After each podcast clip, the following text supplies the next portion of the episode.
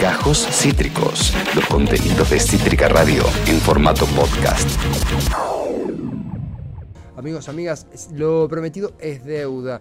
Una mirada, un abordaje de uno de los países que está pisando cada vez más fuerte en la agenda comercial de Argentina. Un país que culturalmente podemos conocerlo mucho a través de, sí, la mirada occidental. Pero ¿qué pasa cuando alguien camina sus calles y nos ayuda a entender en perspectiva qué trama o qué planea económica, social, eh, geopolíticamente uno de, los, uno de los titanes, una de las naciones con más historia de este planeta Tierra. Manuel Gonzalo es doctor en economía, es uno de los coordinadores respecto a Asia del Sur en el Consejo Argentino para las Relaciones Internacionales y es autor de una publicación que tiene unos meses ya de vida, India desde América Latina. Periferización, construcción estatal y crecimiento impulsado por la demanda. Vamos a como hablar con él, a consultarle a él ahora mismo. Hola Manuel, acá Esteban en Cítrica. ¿Cómo te va? Buenas tardes. Hola Esteban, ¿cómo, cómo andan? Bueno, felicitaciones por, el programa, la verdad que está, está muy, muy bueno, ¿eh? felicitaciones. Gracias y a vos felicitaciones por, por el libro. Hemos hablado hace ya un tiempo sobre Sri Lanka, recuerdo, siempre una gran disposición. Es un placer siempre, Manuel. Eh, ¿cómo? Preguntarte justamente por el agradecimiento y preguntarte por la cocina del libro, porque tengo entendido que es un laburo académico, pero que ha implicado conversaciones con estudiantes, con, con académicos, con profesores, caminar la India, nada más y nada menos. ¿Cómo fue esa cocina del, del laburo? Sí, eh, bueno, como bien decís, mira, en verdad el, el trabajo, el libro, es un subproducto de mi tesis de doctorado. Yo inicié la tesis de doctorado en el 2014 en Brasil. Eh, en el 2016 estuve haciendo trabajo de campo en India, creo que fueron cuatro o cinco meses. Y después volví a ir en 2019, antes de que se inicie la pandemia en a Bangalore. Entonces, como, bueno, como vos bien decías, digamos, primero fue la tesis de doctorado, ¿no? Y después, a partir de eso, que, se, que, bueno, que aprobé, por así decirlo, la tesis de doctorado, eh, hubo una propuesta de Routledge, que es una, editorial, digamos, internacional, para eh, sacarlo como, como, libro. Entonces ahí estuve trabajando eh, durante la pandemia, básicamente, para, bueno, llevarlo a un formato un poco más amigable, más formato de libro. Pero volviendo a la pregunta que vos me hacías, eh, y una de las cosas que, está bien que, que, está buenas mencionar, es que durante el trabajo de campo, la verdad que yo aprendí mucho de hablar con otros estudiantes de doctorado, ¿viste? Nota, digamos, el, trabajo de campo estaba orientado más que nada a hablar con, bueno, profesores, investigadores, gente del gobierno, etcétera. Pero eh, dado que estuve parando en, campus de distintas universidades de India, eh, la verdad que me, nutrí mucho de, bueno, justamente del diálogo en el café con otros eh, candidatos a doctor que, bueno, que obviamente eran, eran de allá. Y la verdad que eso lo considero un espacio muy interesante, o para mí fue un espacio muy interesante, digamos, de, intercambio y de intercambio concreto para aprender más sobre India. Es interesante también en, el marco del, trabajo, ¿no? Porque es India desde los ojos argentinos, una persona eh, argentina o India tengo entendido, es el cuarto socio comercial de, la Argentina. Eh, y bueno, también en simultáneo tenemos una noticia hoy, si bien no es específicamente, de India, pero la apertura de una misión diplomática, una embajada en Bangladesh, de alguna manera pareciera ser que comercial, logísticamente, la Argentina empieza a ver hacia dicha latitud. ¿Es así? ¿Realmente hay una evolución en la bilateral con India? ¿Cómo la sentís? ¿Qué estamos haciendo en este aspecto respecto a ese país? Sí, lo que, lo que hay es que sin dudas el comercio viene creciendo tanto por volúmenes como por precios. ¿sí? Recordemos que con lo de Ucrania aumentaron mucho el precio de las commodities y lo que nosotros exportamos a Asia del Sur o, al espacio del Índico, básicamente, o dos tercios de nuestras exportaciones son aceite de soja, girasol, eh, y otros productos básicamente pampeanos. Entonces, esa inserción argentina, que es básicamente es el patrón general de inserción de la Argentina un poco en el mundo, es la que tenemos en, Asia del Sur. Esto eh, efectivamente ha venido creciendo y se ha tornado eh, para la Argentina. Esto es muy relevante, ¿por qué? Porque, por ejemplo, si sumamos Bangladesh, India, y Vietnam, que no es hacia el sur, pero la, metemos como dentro de ese espacio, y algún país más, casi que compensamos el déficit comercial que tenemos con China.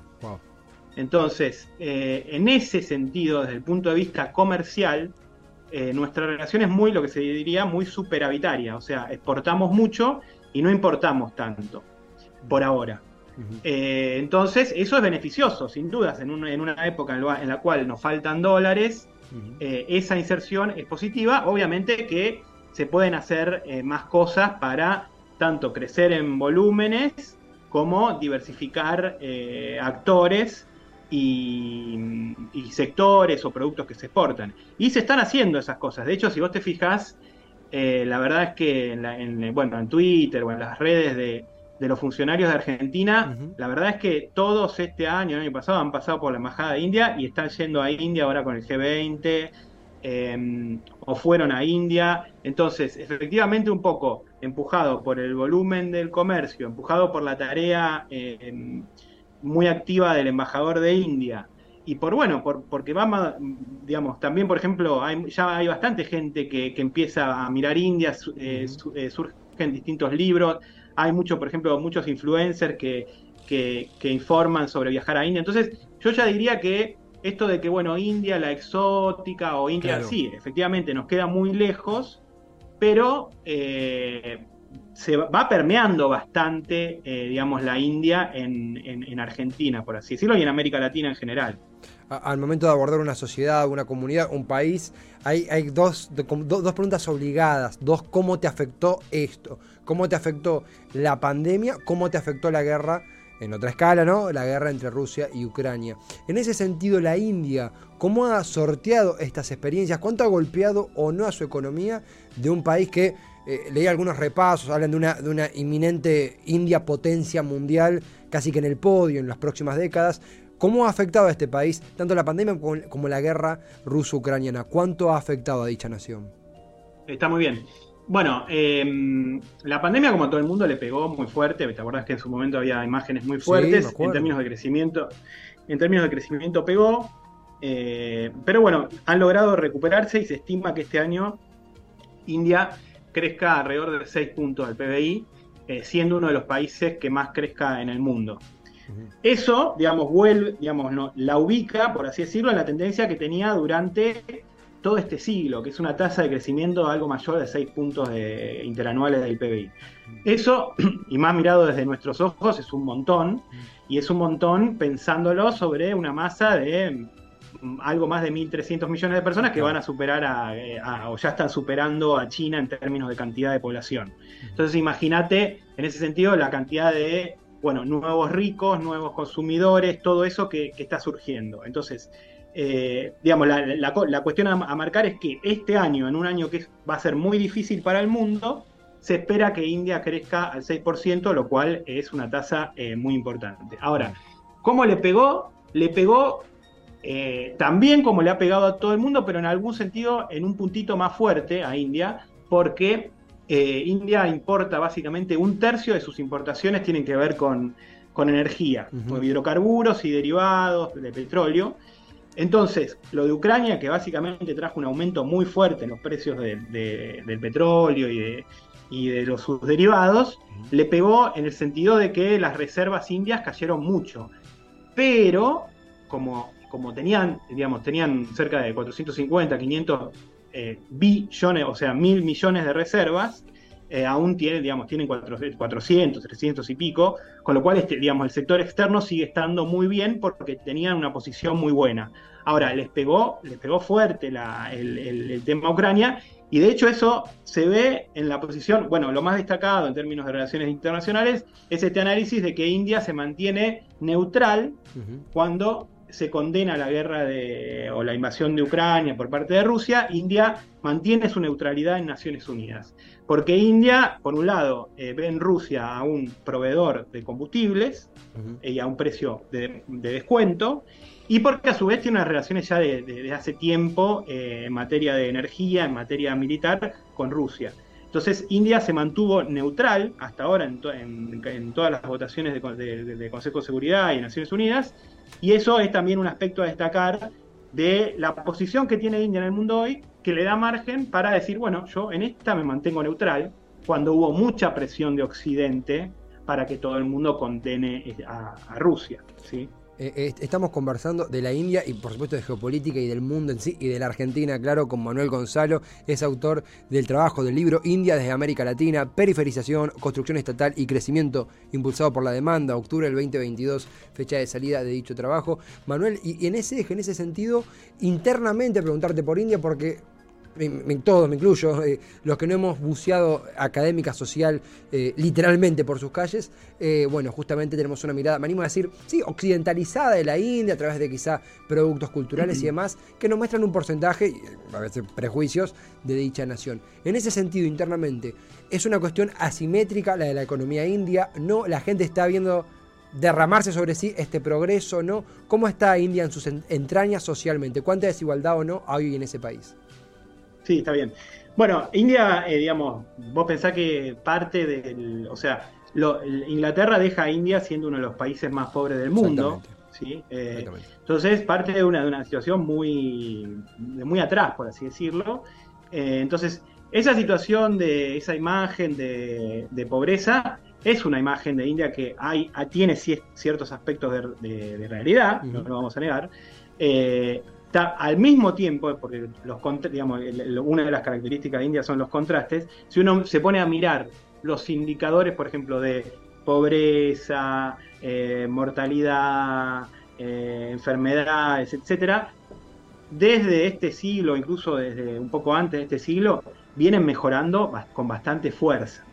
Entonces, esa situación de atraso eh, está, sí, en algunos, actores, en algunos sectores está, en la India rural está, siguen existiendo formas tribales de producción en India. Entonces, eh, eso está. Ahora, lo cierto es que ya hace tres décadas que vienen creciendo a una tasa muy fuerte y ese crecimiento eh, de alguna manera llega al conjunto de la población. De hecho, uno ve que se reducen los niveles de pobreza. Ahora, una cosa interesante para marcar es que, claro, como hay crecimiento y surgen también nuevos ricos, por ejemplo, o acumulación de capital en general, efectivamente eh, se ensanchan las brechas.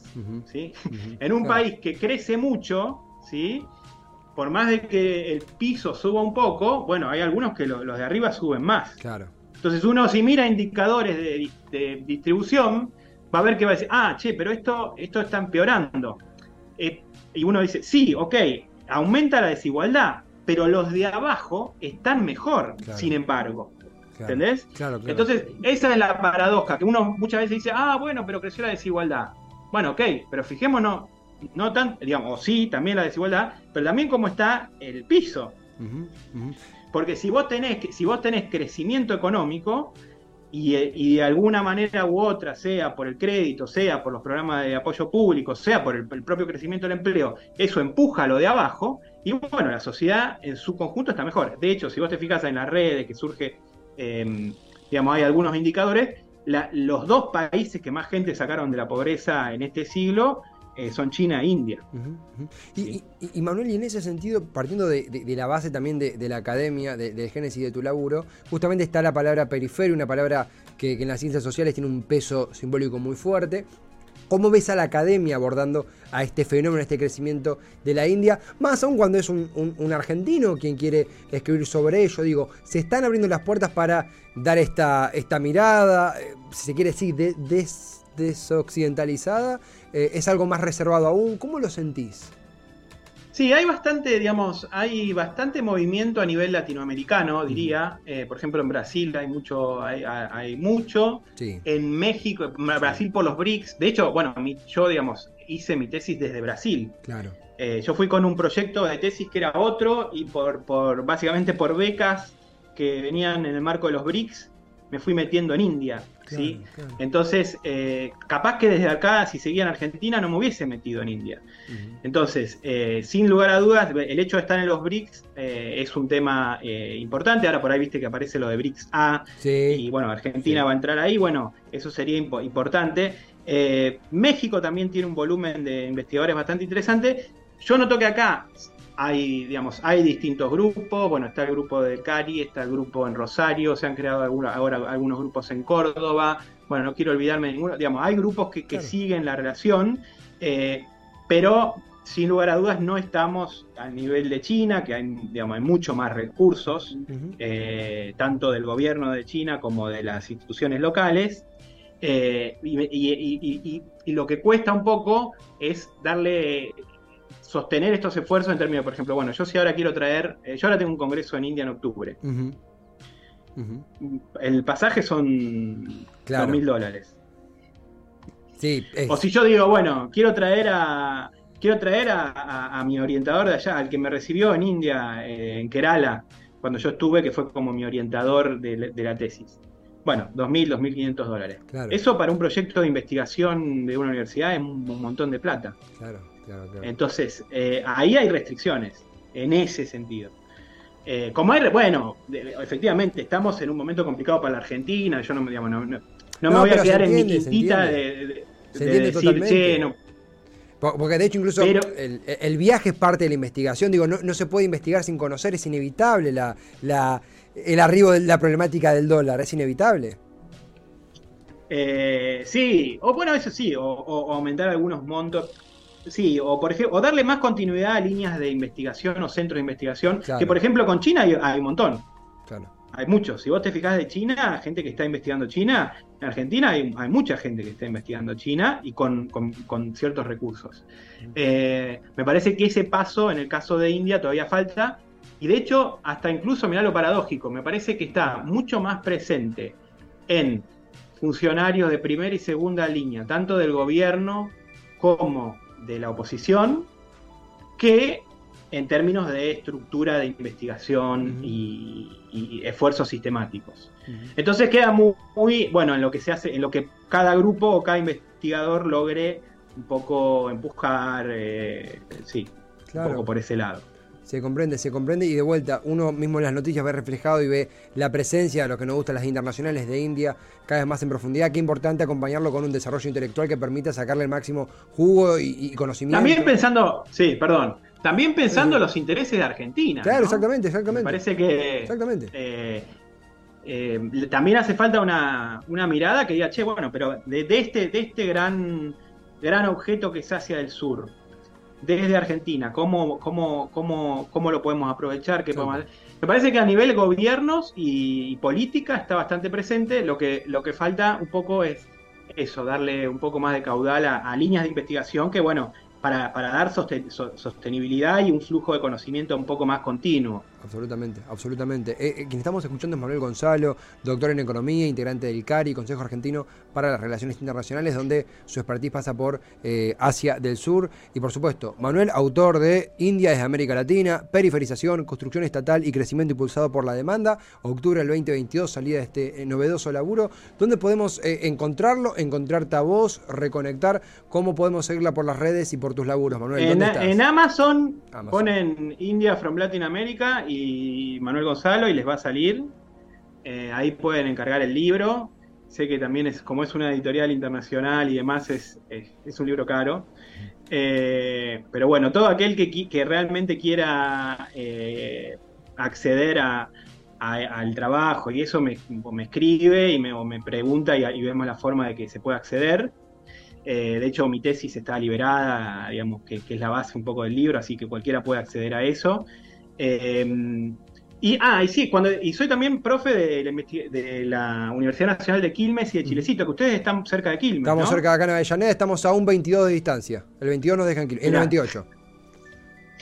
Eh, entonces sí, sí quería marcar eso también, así no, así nombramos a todas las, instituciones. Gran, gran, gran partido, gran municipio, gran, gran universidad allí en Quilmes. Eh, tenemos muchos amigos, los queremos un montón, parte de este programa incluso. Manuel, gracias totales por el tiempo, felicitaciones por el laburo. Será la primera de muchas charlas, así que será hasta la próxima, si te parece. Dale, dale, un millón de gracias y lo que gusten. Un, un abrazo y felicitaciones. Muchas gracias igualmente, abrazo gigante a él, a Manuel Gonzalo, doctor en economía y uno de los coordinadores de eh, lo referido hacia el sur en el Consejo Argentino para las Relaciones Internacionales. Su laburo, América, Indias de América Latina, periferización, eh, construcción estatal y crecimiento impulsado por la demanda. Es realmente un laburo producto de una serie de, de, oficio, trabajo, empeño que apuesta Manuel. Es uno de los conocedores más, más habilidosos, más, más profundos en este fenómeno, en este país en crecimiento constante que es la India. Así que es un golazo poder conectar y conversar con Acabas de escuchar Gajos Cítricos. Encontrá los contenidos de Cítrica Radio en formato podcast en Spotify, YouTube o en nuestra página web.